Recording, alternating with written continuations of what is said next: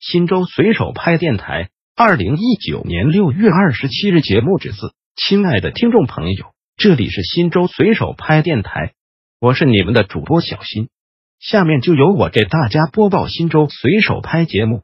您也可以关注新州随手拍微信公众号 pp 零三四零零零，或者进入新州随手拍官网三 w 点零三四零零零点 gov 点 cn 反映问题，互动交流。拍拍重磅，新州的创业环境怎么样？于少，个人感觉新州现在的创业环境还算可以，是非常锻炼人的一座城市。但如果您有能力、肯吃苦的话，也可以拼出自己的一番事业。新州现在有不少新兴的创意项目，比如说位于新州高铁西站的大学生创业园区，里面有很多都是些创业的年轻人。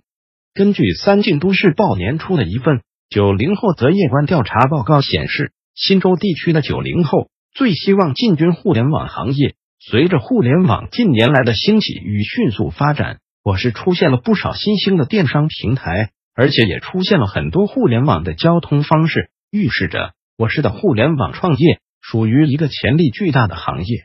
当然，如果你是刚毕业的大学生，我个人不建议你先急着创业。